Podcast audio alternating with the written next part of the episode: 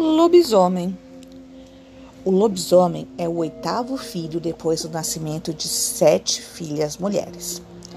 A partir dos sete anos, nas sextas-feiras de lua cheia, ele se transforma em lobisomem e precisa percorrer sete cemitérios antes do amanhecer, sempre uivando para a lua.